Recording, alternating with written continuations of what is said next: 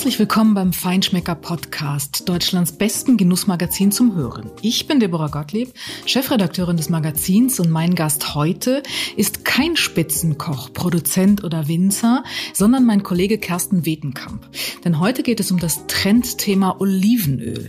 Kersten gehört nämlich zu den führenden deutschen Experten und hat auch dieses Jahr wieder die große Feinschmecker-Verkostung von rund 500 internationalen Ölen geleitet, um die besten der Welt zu finden. Der Guide mit den Siegern und Platzierten erscheint mit der Juni-Ausgabe in wenigen Tagen. Wer die Sieger sind, wie die Probe in diesem Corona-Jahr war und was das überhaupt bedeutet, so viele Öle zu verkosten, darüber spreche ich mit Kersten jetzt. Vorher möchte ich mich aber noch bedanken bei Staatlich Fachingen für die Unterstützung auch dieser Folge. Das feinperlige Heil- und Mineralwasser aus der traditionsreichen Quelle wäre übrigens, lieber Kersten, auch ein guter Partner bei dieser Olivenölprobe gewesen, denn die ist physisch schon eine echte Herausforderung. Denn wie nach einem üppigen Dinner zum Beispiel kann es auch da mal Begleiterscheinungen geben, wie zum Beispiel Sodbrennen und ein Heilwasser wie staatlich Fachingen still mit einem besonders hohen Gehalt an natürlichem Hydrogencarbonat und vielen Mineralstoffen und Spurenelementen kann da nämlich helfen. Es unterstützt den Körper bei der Säure-Basen-Balance und hilft den Stoffwechsel zu regulieren. Das ist übrigens auch gut fürs Gehirn. Also der Tipp an den Kollegen, bei der nächsten Olivenölprobe richtig trinken.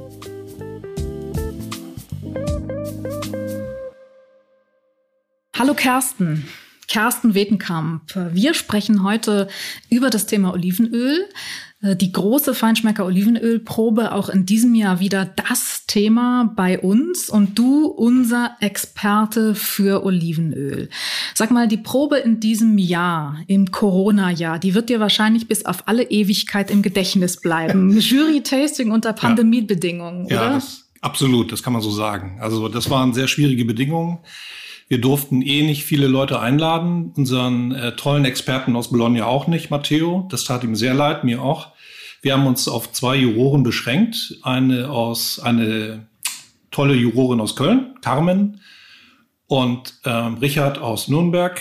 Ähm, die sind gut, aber nicht die Experten, die wir sonst eigentlich haben. Und wir mussten auch außerdem nicht in einer Gruppe verkosten, sondern getrennt für sich in einem Büro. Das musst du gleich nochmal ähm, ein bisschen ausführlicher erzählen, weil das ist ja schon spannend, wie man sich das so vorstellen muss tatsächlich unter Pandemiebedingungen. Ähm, aber ich erinnere mich da noch sehr gut dran. Das war im Februar ähm, ja. und das war wirklich ja die Hochzeit auch der Reisebeschränkung. Wir ja. hatten gezittert bis äh, quasi wenige Tage vor der Probe, ob der Italiener nun kommen kann oder nicht und mussten ihm dann absagen. Also das war wirklich nervenaufreibend. Und ähm, das alles zu organisieren für dich hier dann, diese Probe unter diesen sehr besonderen Bedingungen, war ja auch nicht einfach. Wie habt ihr das organisiert? Es war auf jeden Fall eine Challenge, kann man sagen. das ging ganz gut. Wir, Wir haben, haben ja manche, Voraus ja. Äh, manche Herausforderungen, aber das war echt eine besondere. Ja, das war natürlich recht hart. Na gut, ich habe gesehen, wir haben ja die Aussendung gemacht. Wir haben geschaut, äh, was kriegen wir an Ölen und wir haben äh, von 500, 500 Öle haben wir bekommen. Und das war eigentlich erstmal beruhigend. Also die Ölhersteller wollten auf jeden Fall mitmachen. Sie haben auch immer wieder nachgefragt, macht ihr denn ein Tasting oder nicht? Und da habe ich gemerkt, das ist denen schon sehr wichtig, den Erzeugern aus, der, aus ganz Europa. Und dann äh, ging es darum, wie können wir verkosten, mit welcher Jury. Da hatte ich zum Glück noch ganz natürlich gute Kontakte. Zu Carmen zum Beispiel äh, wusste, dass sie gut ist im Verkosten. Und Richard kannte ich aus Nürnberg von der Bio-Verkostung. Äh, beides gute Leute. Und Miguel ist ja unser Mitstreiter aus Hamburg hier, ein Halbspanier, bringt auch sehr viel Expertise mit. Und äh, das ging eigentlich ganz gut. Und dann habe ich mir eine Gedanken gemacht über die äh, Ernährungslage. Da haben wir uns dann halt im Restaurant hier äh, aus Hamburg was kommen lassen. Das ging natürlich schon ganz gut. Wie muss man sich diese Verkostung tatsächlich unter Pandemiebedingungen dann ganz konkret vorstellen? Also sonst ist es ja so, das kennt man auch, so habt ihr es bisher immer gemacht, ähm, ein großer Raum, dort sitzen dann um einen großen Tisch äh, die Jurymitglieder und äh, dann gibt es Helfer, die natürlich die Proben ganz akribisch auch nummerieren. Es wird alles blind äh, verkostet natürlich. Ähm, das ging ja jetzt alles gar nicht. Wie habt ihr das organisiert?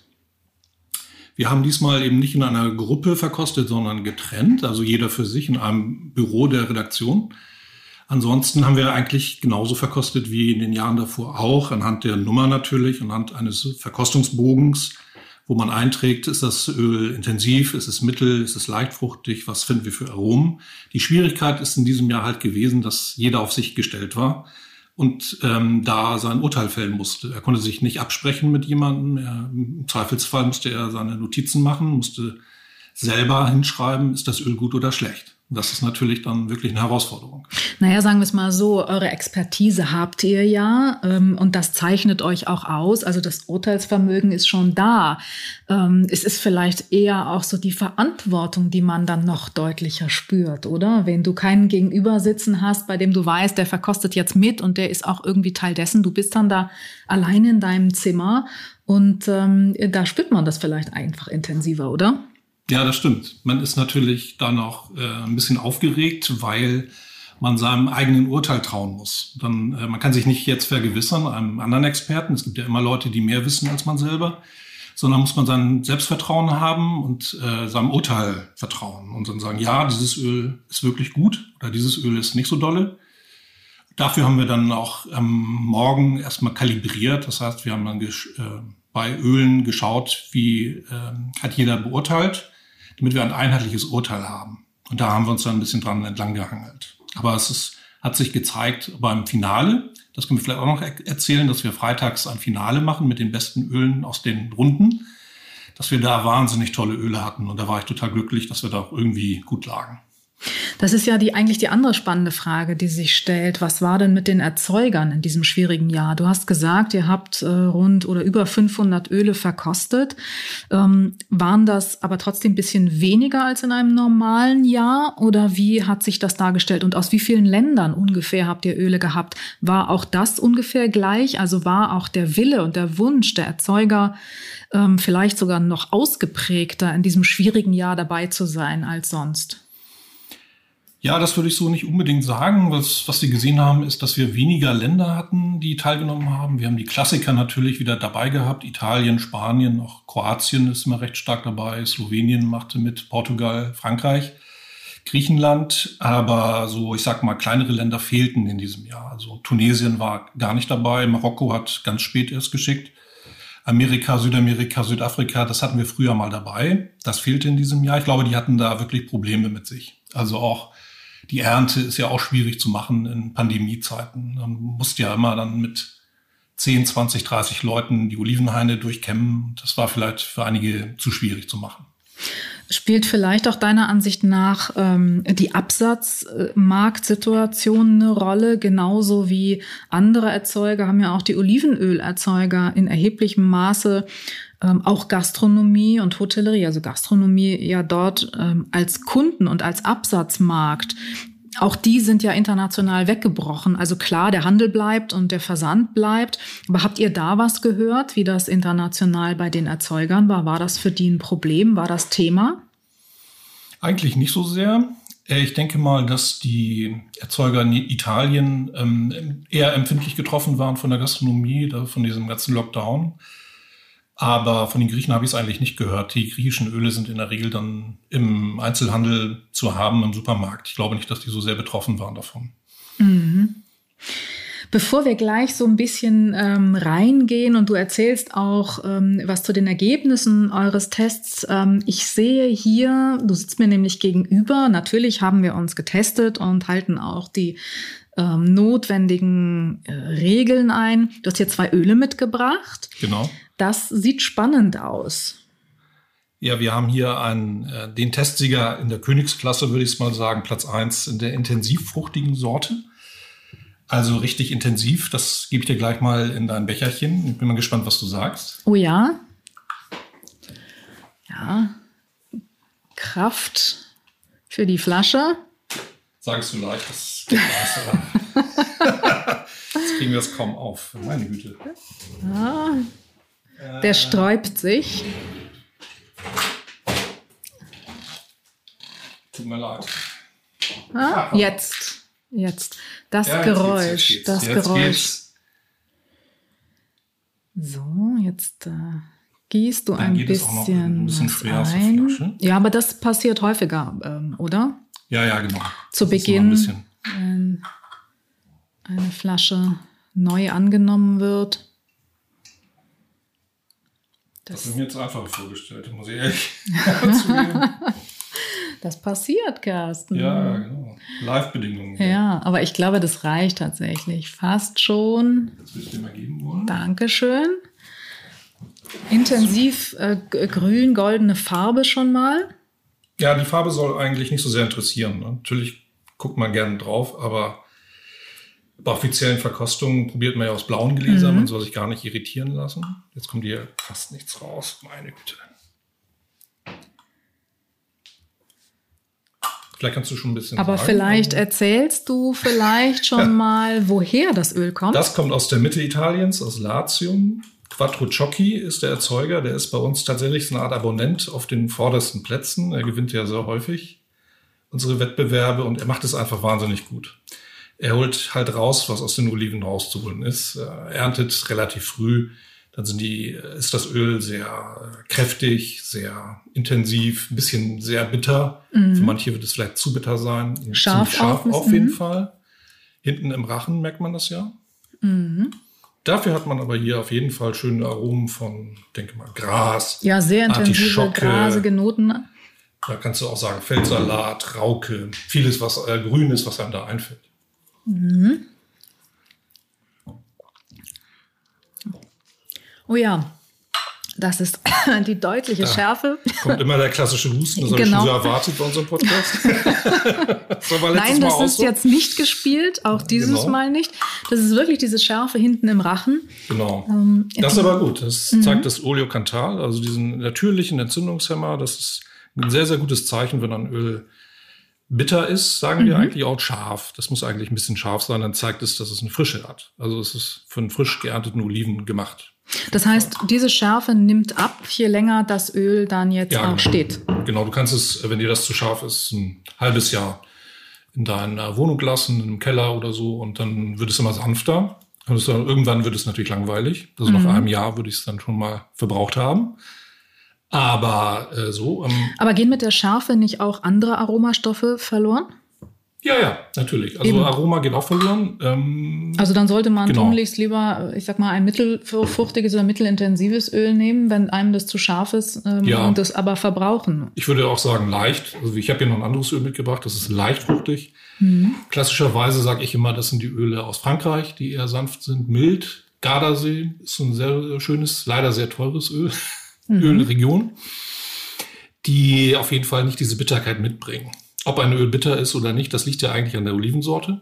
Mhm. Der hat hier diese klassischen äh, italienischen Olivensorten. Ich kann sie jetzt gar nicht auswendig her sagen, aber die ähm, sanften Casaliva zum Beispiel vom Gardasee, das sind äh, sehr mandelige, sanfte, ein bisschen marzipanige Noten. Die sind auf jeden Fall nicht so streng bitter und auf jeden Fall nicht so scharf. Mhm. Vielleicht nochmal, wenn man jetzt darüber spricht, wie die Öle pur sind, wofür empfiehlst du dann ähm, ein intensives Öl und eher ein leichtes Öl? Also, da muss ich ganz klar sagen, wenn man nicht auf den, aufs Geld schauen muss, dann kann man das intensive Öl für alles nehmen. Ich zu Hause mache es ja auch so, dass ich damit total gerne brate, muss ich ja sagen, mhm. in der mhm. Pfanne. deswegen habe ich auch im Augenblick einen wahnsinnig hohen Ölverbrauch. Es ist wie, also die Öle gehen weg wie sonst was bei uns in der Küche, weil es einfach unheimlich schön ist. Also du hast ein sehr schönes, duftendes Olivenöl in der Pfanne. Du kannst darin zum Beispiel Kartoffeln braten oder einen Fisch, einen Wolfsbarsch zum Beispiel. Und es schmeckt einfach wahnsinnig gut. Du kannst auch einfach Tomaten klein schneiden, das äh, schmelzen lassen in der Pfanne. Du kannst damit gratinieren. Du kannst konfieren, ähm, pochieren in diesem Olivenöl. In diesem intensiven Öl kann man eigentlich alles machen. Das ist natürlich so, ehrlich gesagt, fürs Frittieren ist es einfach ein bisschen zu teuer. Das würde ich dann eher nicht machen. Ja, absolut. Ich muss ja gestehen, äh, natürlich nicht mit einem hochwertigen Öl, aber ich hatte noch ähm, eines bekommen mal, das war nun wirklich nicht so, dass ich es unbedingt zum Kochen äh, oder pur essen nehme, aber ich habe sogar mal ein kleines Stück Holztisch damit poliert. Geht auch wunderbar. Ja, das natürlich sollte man vielleicht nicht die Produzenten sagen. Nein, wie gesagt, es war keines der Öle, die hier an diesem Test teilgenommen haben. Das ist jetzt ein leichtes Öl. Äh, genau, hast du das zweite schon? Ja, genau, das ist, ja? ging sehr viel schneller in den Becher. Das ist aus Spanien und ist aus der Sorte Picudo. Das ist also die sanftere Olivensorte statt Picual. Picual ist ja so die klassische Olivensorte aus Südspanien, aus Andalusien. Hier ist es Picudo, die ist die zweitwichtigste Sorte, würde ich sagen. Und das ist unser Platz zwei, leicht fruchtig. Das nennt sich Morellana Picudo. Und äh, ist einerseits von den Aromen her, von der Nase her nicht ganz so komplex wie das Quattrocciocchi. Aber andererseits ist es auch nicht ganz so bitter und nicht ganz so scharf. Nee, nicht ganz so bitter, da bin ich bei dir. Scharf finde ich es am äh, Rachen hinten schon auch. Ja. Ein Tick später. Okay. Ja, gut, stimmt.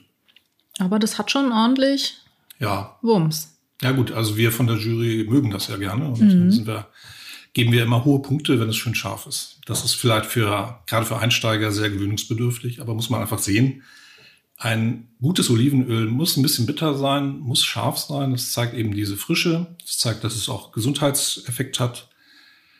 Und ja, das frische Öl ist natürlich kalt immer am schönsten zu genießen. Und man, du kannst jetzt aber dieses Öl auch auf jeden Fall ein halbes Jahr, dreiviertel Jahr, angebrochen sogar weiterverwenden. Das verliert sehr wenig und sehr langsam mhm. an Qualität. Was eben auch die hohe Qualität auszeichnet.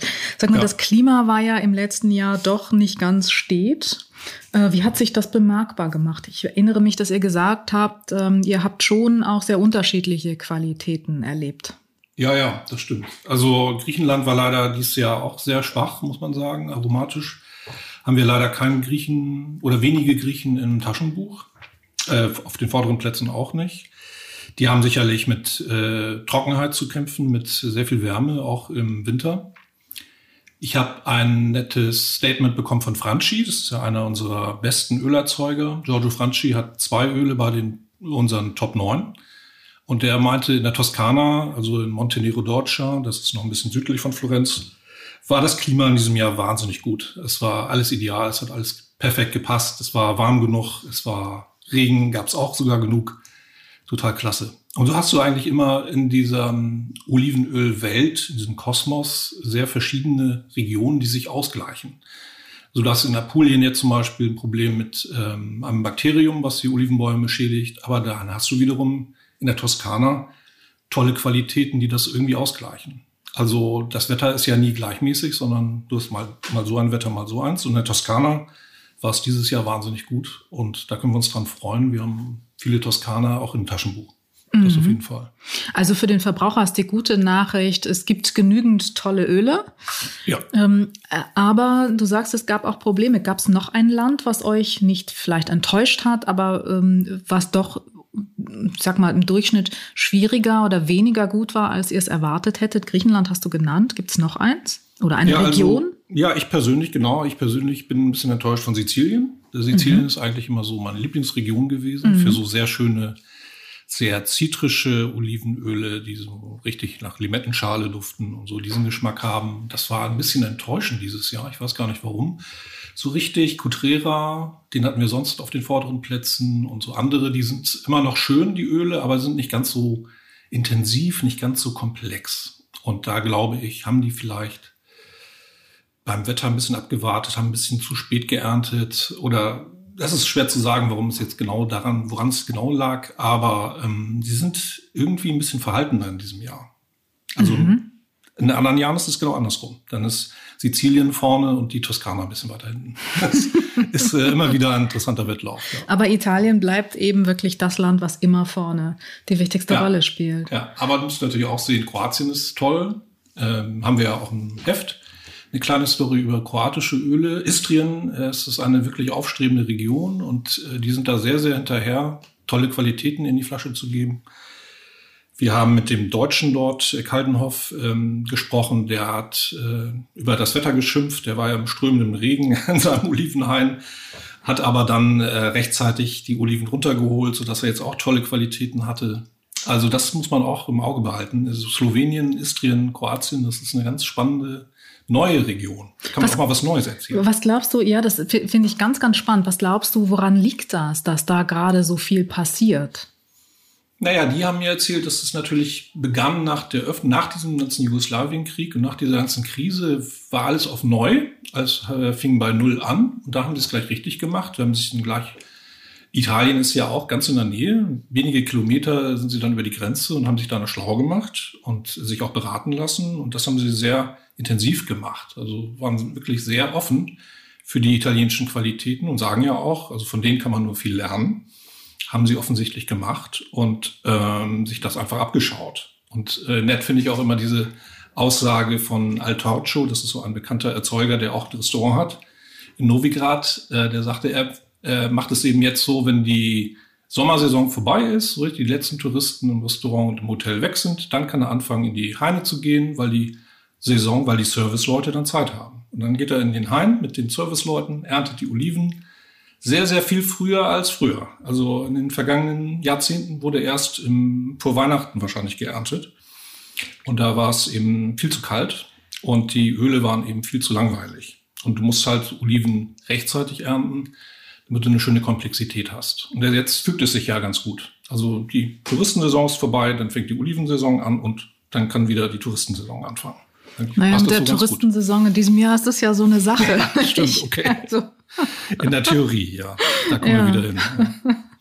Gab es eigentlich sonst äh, noch Trends, die ihr vielleicht erkannt habt bei den Ölen, ah, der ja, Herstellung? Also ein bisschen off the record wäre der Trend die Nachhaltigkeit. Also das war wirklich auch nochmal interessant zu sehen, wie groß diese Nachhaltigkeit ähm, geworden ist, wie groß die Rolle geworden ist von Nachhaltigkeit. Und das liegt ja auch nahe, wenn du in Andalusien ähm, 1000 Hektar Land hast, wie viel Sonne du da hast. Natürlich macht es Sinn, dort Sonnenkollektoren auf deine Dächer zu äh, platzieren. Dann kannst du richtig äh, Solarstrom äh, nutzen für deine Erwärmung zum Beispiel. Was auch äh, witzig ist, du kannst die Olivensteine, die in den Früchten sind, äh, auch nutzen. Nicht nur als Kompost und als Dünger, du kannst daraus auch richtig tolle, tollen Brennstoff machen. Es gibt ja hier im Bio-Supermarkt äh, Grillkohle aus Olivenstein. Das finde ich eine schöne Sache. Da kannst Aha. du wirklich nutzen. Ja, hast, du die schon mal, hast du die schon mal ausprobiert? Absolut, geht wunderbar. Und? Absolut. Also die wird wirklich heiß. Mhm. Gibt zwar Grillfreaks, die sagen, es äh, hält nicht so lange vor, aber ich bin da sehr begeistert von. Ja, das hätte ich dich jetzt gefragt, genau. ob die tatsächlich genauso lange äh, brennen oder glühen dann. Äh, mir ist ja wichtiger, dass sie richtig heiß wird. Also mhm. die war wirklich, wird wirklich heiß. Doch. Und da kannst du eben auch den Trester der Oliven kannst du nutzen auf den Feldern. Du kannst diese Steine nutzen. Du kannst die Blätter sogar als Tee nutzen. Du kannst so viele verschiedene Sachen machen mit dem Oliven. Und dem Olivenholz natürlich auch. Das ist ein wunderschönes Parkett, wenn du das Holz hast. Also du kannst sehr, sehr viel nutzen, ohne es wegzuwerfen. Und das war auch ein schöner neuer Trend, der mir auch nicht ganz so klar war. Also du kannst sehr viel nachhaltig machen. Und das nutzen auch immer mehr Erzeuger oder setzen das wirklich aus Überzeugung auch Absolut. ein? Absolut. Ja, ich habe ja viele gefragt und äh, alle haben gesagt, ja, sie machen sich da Gedanken. Sie müssen auch wirklich äh, schauen, dass sie mit dem Regen hinkommen, mit dem Wasser, mit der Feuchtigkeit. Sie lassen das Gras wachsen, damit es ein bisschen feucht bleibt. Sie nutzen die Sonnenenergie, sie machen alles Mögliche. Und für die, gerade für die Spanier ist das ein Riesenthema mit dem Wasser und der zu großen Hitze und Trockenheit. Da muss jeder klarkommen mit seinem Wasserhaushalt. Mhm. Also lobenswert ist diese Initiative auf jeden Fall. Für den Verbraucher ist es natürlich ein bisschen schwer zu durchschauen und das äh, transparent gemacht zu bekommen, weil das Thema, was ist auf den Etiketten der Flaschen, ist ja ein Thema für sich. Also das ist für den Verbraucher ja immer noch ein Dschungel, wo er eigentlich nicht wirklich irgendwas erkennen kann, geschweige denn irgendwie eine nachhaltige Erzeugung. Ich meine. Ja, du, ich schreibe seit 20 Jahren über das Thema Olivenöl und Feinschmecker und ich bin immer noch am Anfang. Was das angeht, könnte ich immer mhm. wieder jedes Jahr schreiben. Schreibt doch mal den Erntejahrgang auf die Flasche, schreibt doch mal drauf, wo sind denn die Olivenbäume, schreibt doch mal drauf. Ja, äh, ist es, äh, wie ist es denn erzeugt worden? Also man ist immer noch sehr, sehr im Unklaren und ich finde ganz wichtig ist eben die Frische des Öls. Da muss man wenigstens schauen, steht da eventuell Anata drauf oder Croseccia. Da müsste man auch noch Italienisch, Spanisch können, um da zu wissen, das ist der Erntejahrgang. Mhm. Wenn man das nicht hat, dann kann man hier wenigstens, siehst du da unten, äh, ein Haltbarkeitsdatum. Da kannst du dann zurückrechnen, mhm. 18 Monate. Ah, okay, es ist wahrscheinlich 2021 der frische Jahrgang. Aber halten die sich da dran tatsächlich an diese Angabe 18 Monate? Ist das verlässlich? Ja, das ist, kann man sagen. Ja, das machen die. Mhm. Ja. Ähm, was mich auch noch mal interessieren würde, wir haben ja im Wein die Entwicklung, du hast jetzt Sizilien genannt, das ist so ein gutes Beispiel, wo immer mehr ähm, auch auf autochtone Rebsorten gesetzt wird. Also so dieses ganz charakteristische. Gibt es sowas ähnliches auch beim Olivenöl? Also da äh, gibt es immer mehreres. Ähm, die fahren oft zweigleisig. Ähm, wichtig ist immer auch die Kunst des, äh, der Cuvée. Also einen Blend zu machen aus verschiedenen Sorten. Gerade in der Toskana hat das äh, viel Tradition, weil die einfach so kleine Terrassen haben und dann wochenweise abernten. Aber du hast auch den Trend auf jeden Fall der Reinsortigkeit. Das ist äh, immer noch so und ähm, ich glaube, der Markt hat, hat äh, gibt beides her. Mhm. Es ist aber der Verbraucher ist sicherlich jetzt in Deutschland noch überfordert, wenn du ihm sagst, ja, das ist die Picuda-Olive. Da wissen die wenigsten, was mit anzufangen. Dann schreibst du halt lieber auf die Flasche Early Harvest oder äh, milder, milder Erntejahrgang oder kräftiger Erntejahrgang. Das ist auch natürlich eine Erziehungssache. Und ich schreibe gern drüber und versuche die Leute ein bisschen damit zu bilden, dass man dann auch die Olivensorten nochmal ähm, darstellt, dass man zeigt, komm, es ist eine Picual-Olive aus Südspanien, die ist eben sehr tomatig vom Aroma her, die ist sehr intensiv, die ist bitter, aber da weißt du eben gleich auf der Flasche Bescheid, wenn es denn draufsteht, was für einen Geschmack du hast. Das ist ja eigentlich nicht viel anders als Wein auch. Und ähm, genauso wie wenn du den Jahrgang wissen willst äh, beim Wein, musst du den beim Öl auch haben. Und du willst auch wissen, wer das herstellt und du willst auch wissen, woraus ist es denn jetzt ein Riesling oder ist es ein, du gibst dich auch nicht zufrieden mit dem Begriff Weißwein. Wenn du Qualität haben willst, willst du ja genau wissen, was kriege ich denn jetzt für mein Geld. Genau dasselbe. Hast du einen persönlichen Favoriten, eher reinsortig oder eher Cuvée oder ist das abhängig vom Öl und von der Nutzung? Also ich würde jetzt nicht gerne Erzeuger nennen, aber da muss ich sagen, im Augenblick bin ich wahnsinniger Fan von Toskana-Ölen. Das mhm. ist einfach herrlich. Du hast diese Du machst die Flasche auf, du hast diesen, äh, diesen Apfelduft, dieses grüne Apfel, gelbe Apfel, so ein bisschen Banane kommt da auch mit rein. Das finde ich wahnsinnig schön und äh, findest du so eigentlich nirgendwo sonst. Also das ist eine ganz tolle, und das ist immer eine Cuvée. Du hast es eigentlich nicht reinsortig. Das gibt es nicht her.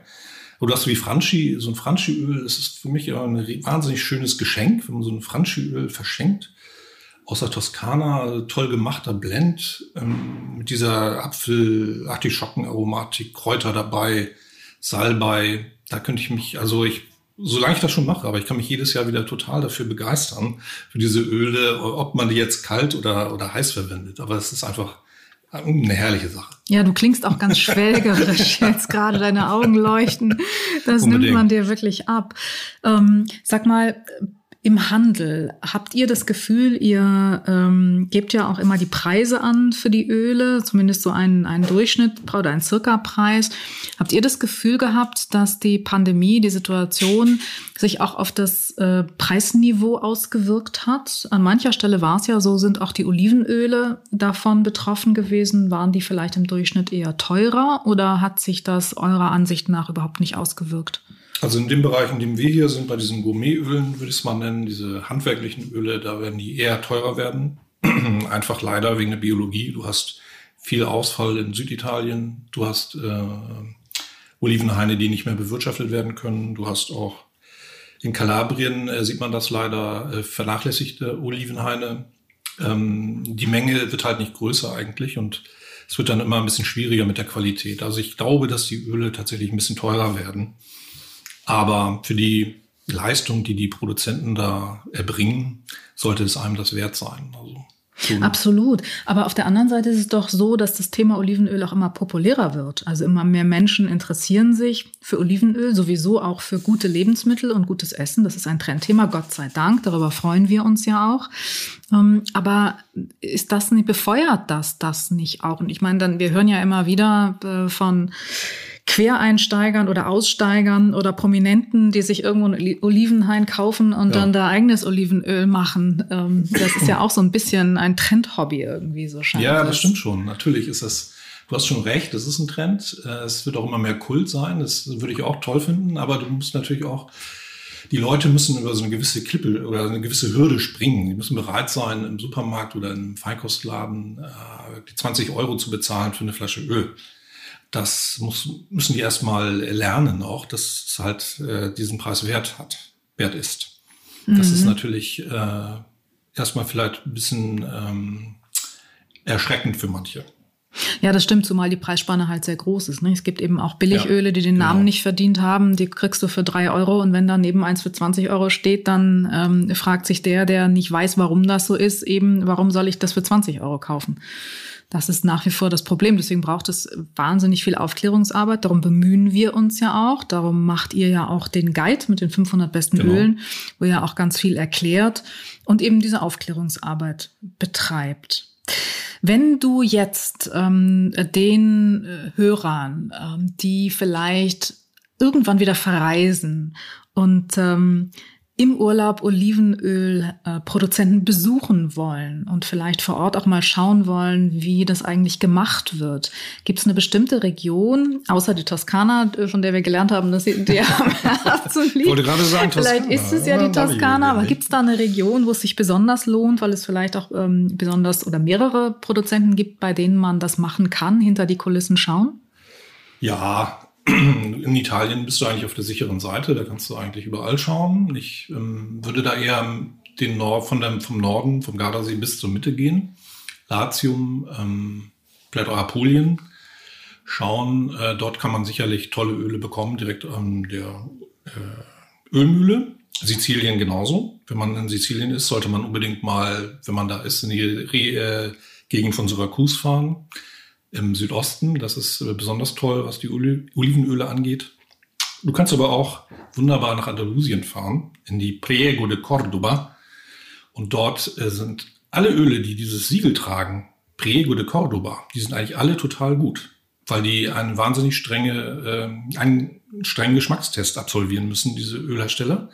Und das haben wir ja auch festgestellt. Also die Öle sind alle toll und die sind auch ziemlich günstig. Eh, also der Unterschied ist groß zu einem Ölpreis hier im Laden.